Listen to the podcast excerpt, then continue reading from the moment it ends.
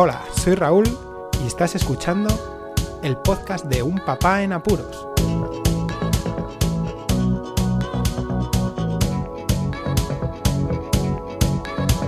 Hola, Poz Escuchas, bienvenidos a un nuevo episodio del podcast de Un Papá en Apuros. Volvemos a la calle, volvemos a ponernos el micrófono en la solapa y bueno, tenía ganas también de cambiar un poquito de nuevo de aires y volver un poco a los inicios, eh, ya que, en fin, hemos estado muy atareados con los trámites, yo solo tenía tiempo para sacar quizá en momentos nocturnos o en los que me podía sentar un momento y grabar rápidamente porque no teníamos tiempo ni siquiera por trabajo y situaciones familiares de salir con los niños a la calle, así que he vuelto a salir a, a dar un paseo con los chavales aquí en León, festivo en España por traslado de festividad del Día de Todos los Santos, hoy lunes apurando como siempre, como últimamente, la publicación del podcast y aunque se adivina lluvia, bueno, he preferido salir y darle un poco al micro que se necesita también para que el podcast siga fluyendo. Bueno, empecemos con el programa entonces. La anécdota de la semana. La anécdota de la semana. Este va a ser una nueva sección que he abierto en el podcast. Hay que darle un poco de dinamismo. Ya llevamos casi dos años de programa y bueno, siempre he intentado pues que no se estancase con temas o con situaciones o incluso metiéndole un poco de edición.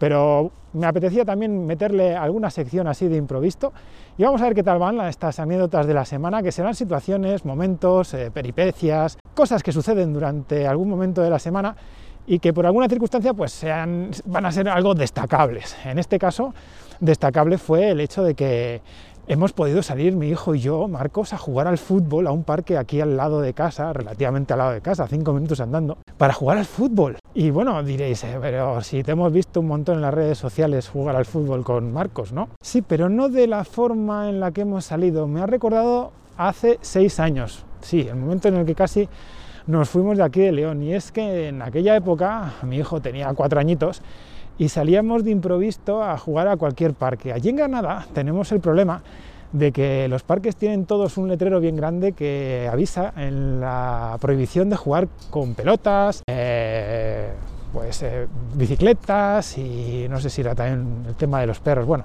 pero sobre todo con, la, con las pelotas y las bicicletas. Cuando Marcos era pequeño, bueno, ese problema pues estaba un poco más eh, amortiguado por el hecho de que no tenía la suficiente fuerza para quizá asustar o dar un golpe a alguien y sobre todo con los balones que utilizábamos, bueno, el riesgo era mínimo.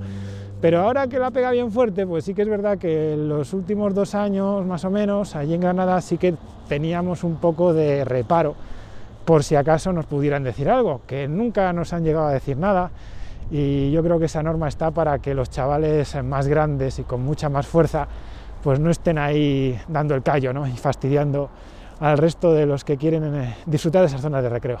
Bueno, total, que nos fuimos, Marcos y yo, por la mañanita bien pronto, mientras el resto seguían en los brazos de Morfeo, para jugar al fútbol. Y fue fantástico. O sea, dos horas en las que lo dimos todo, nos pusimos pingando porque está el césped ahora en estos momentos, ya en otoño, aquí en León, siempre va a estar mojado a primeras horas de la mañana. Y nos dio igual. Marcos lo primero que espetó al ver ese césped es que parecía uno de un campo de fútbol. Y estaba encantado. Todavía el niño no puede entrenar porque no se han abierto todos los clubes a, esto de, de, entrenar con los chavales por la situación pandémica que vivimos. Bueno, necesitaba él un poquito de atención directa y exclusiva y se la pude dar. Así que la anécdota de la semana, ese pedazo de rato jugando al fútbol aquí en un parque con Marcos. Bueno, y aquí el tema de hoy, el tema de hoy que es cómo exprimir ese tiempo, cómo sacar el máximo partido al día a día, ese, problema que tenemos todos los padres y la gran mayoría de la gente. Es un problema bastante peliagudo. Y no porque seamos incapaces todo el mundo, no tengamos la disponibilidad de sacar ese, ese, tiempo para hacer todas las cosas que queramos, sino porque eh, realmente el tiempo es, un problema si se ve como eso, como un problema. Siempre se suele decir que no se tiene tiempo para hacer tal, que el día debería tener 36 horas en vez de 24 para hacer todo lo que nos tendríamos que hacer o los que nos proponemos hacer para estar bien y felices, ¿no? Pues eh, el otro día, escuchando a Patricio en el podcast de construyetufísico.com, que me encanta porque es un tío de lo más sano y cómo explica las cosas desde Nueva Zelanda, que es donde vive, pues me gusta mucho, aunque hay algunas situaciones que no comparta, pero sí que es verdad que la gran mayoría de las cosas que dices pues son de sentido común. Y él siempre ha estado comentando en los últimos programas que el tiempo en realidad no es un problema, sino que es un recurso y que deberíamos de utilizarlo como tal. ¿no? Una herramienta, así como podemos utilizar eh, los móviles como herramientas, pues el tiempo también intentarlo utilizar como tal. Un poco complicado, ¿no? Yo os animo a que escuchéis su podcast para que lo entendáis, pero sí que me dio a pensar, a trasladar aquí este problema, esta problemática de cómo exprimir el tiempo para conseguir y realizar todo lo que nos proponemos en el día a día. La verdad es que lo más importante, yo creo que para todo el mundo, es saber eh, priorizar. Eso es clave. Cuando eres joven no tienes ni idea, hay que decir las cosas, de priorizar. Puede que lo más prioritario para ti en aquel momento sea salir a hablar con un amigo, ¿no? o, bajar a, correr, o yo qué sé, ahora mismo con la tecnología móvil igual, pues darte un garbeo por todas las cuentas de redes sociales, Instagram, Facebook, Twitter, ver los reels, eh, comentar historias, etcétera, etcétera, ¿no? Bueno, pues eh, cuando ya se crece, ¿no? Y tienes muchas más responsabilidades, todo eso se difumina, pero vamos, al instante.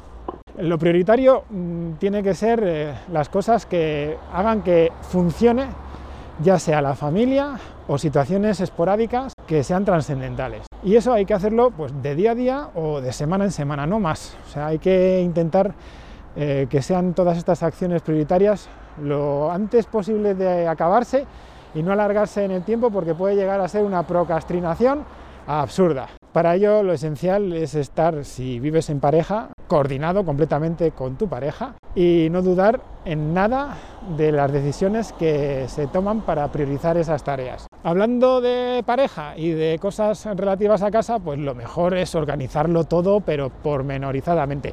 Tampoco obsesionarse, ni hacer un listado, ni seguir un horario como ponen las pelis, no. Ahí venga todo cuadrático y tal. Bueno, nosotros todavía los niños pequeños son pequeños, tienen dos añitos, pero con las actividades de Marcos, las tareas del cole, nuestros trabajos y las de casa, con llevar una rutina y tener las cosas claras, pues es suficiente.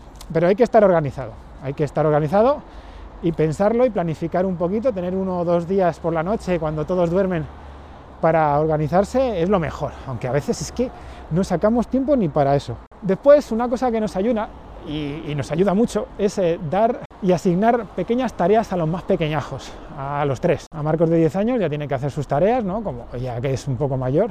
Sí que es verdad que eh, al tener a los pequeños, a los mellizos, como siempre se dice, lo intentamos a los niños que tienen hermanos así pequeños, pues parece ser que les damos muchas más tareas de las que a lo mejor les hubiéramos dado si no hubieran tenido hermanos. Les hacemos más mayores, como dice, ¿no? Pero bueno, es, es, es importante. Es importante que aprendan también a realizar pequeñas tareas y los pequeños también, porque de esa forma van poco a poco aprendiendo y viendo que el día a día no es eh, papá me hace esto, papá, mamá me hace lo otro y ya está. Así que bueno, eso también mejora, sobre todo y motiva, viendo que los chavales pues van poco a poco avanzando, aunque hay veces que te pegas un tortazo, la vida te pega un tortazo pensando que todo va a ir va a ir bien desde un momento y de pronto se retrocede. Hay una cosa que, que funciona basándose en el método GTD, ese Getting Things, Done, ese método que tanto eh, se proclama y se, recomienda a la hora de trabajar y que promueve el uso de ciertas aplicaciones de listas de tareas ¿no? para clasificar.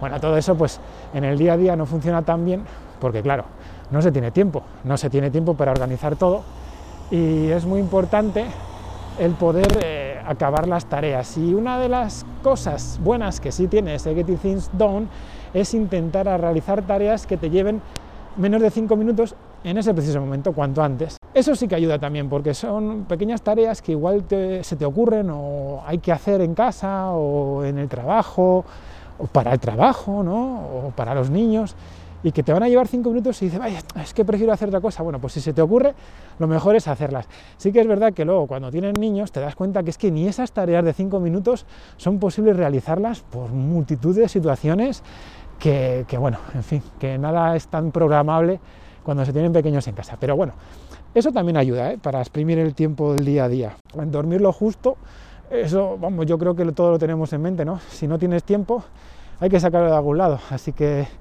eh, lo mejor es planificar también el, sueño e intentar dormir siete horas o al menos seis horas y algo para, para, que el cuerpo descanse y estar activo en todas las situaciones del día.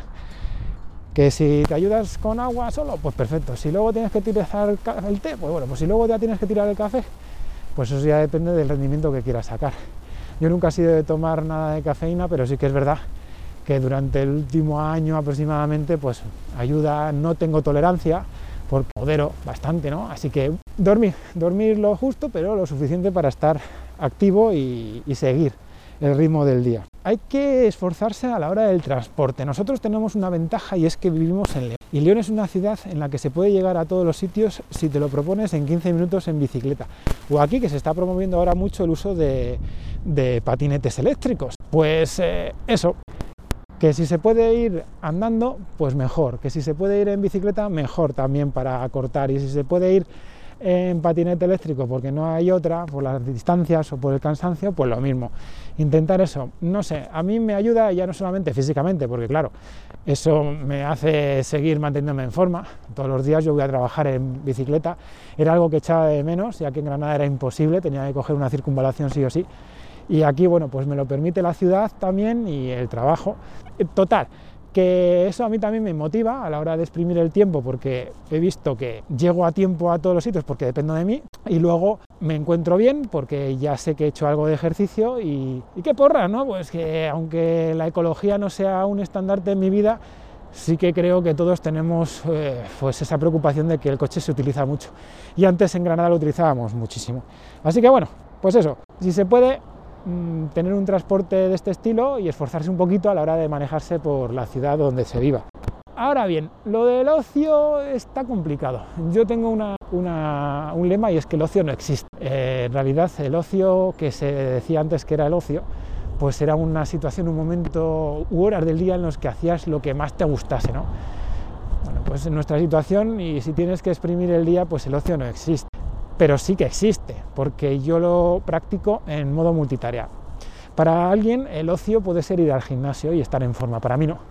Para mí es un medio de vida y es casi una necesidad porque de esta forma me permite exprimir a toda mi familia y no tener lesiones que podría tenerlas si no estuviese en forma. Entonces, pues perfecto.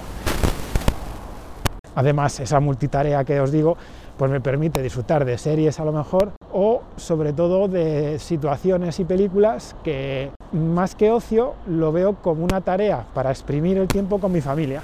Entonces, bueno, todo esto sirve para, sentirme bien y, divertirme, aunque no sea un ocio dirigido y estar ahí como hacía antes, ¿no? De, irme a tomar las copas con los amigos o, o algo parecido. Cosa que echo de menos, no hay que decir las cosas, ¿eh? Otra de las cosas que sí que es verdad que hago y con mucho empeño y que intento meter en el día a día es eh, disfrutar con la familia. El hecho de quitarme a lo mejor un ratito de mí y alguna tarea que me hubiese gustado realizar para estar con la familia, pues eh, me congratula, ¿no? Como era la broma y el meme de hace unos 10 o 15 años. Y bueno, y diré, hijo macho, Raúl, que estás todo el rato diciendo cosas para pasártelo bien, intentar motivarte y tal. Y digo, pues desde eso de lo que se, se va el tiempo. Como buen recurso, pues es intentar utilizarlo para pasar lo mejor que se pueda todo el día.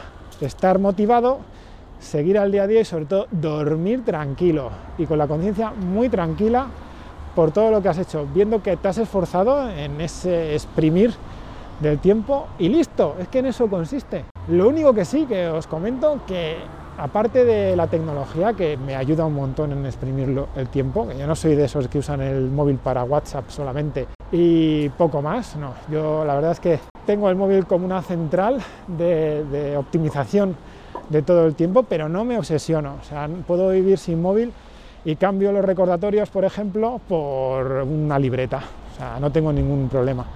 Eso sí, aparte de tener los feeds de noticias o leer las noticias de gente que es fiable, los podcasts me mantienen al día.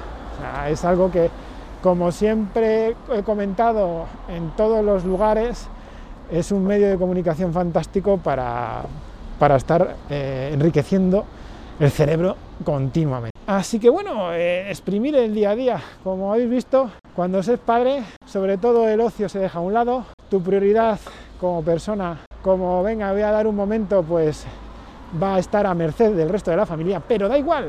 O sea, siempre hay alguna forma de poder hacer lo que uno quiere.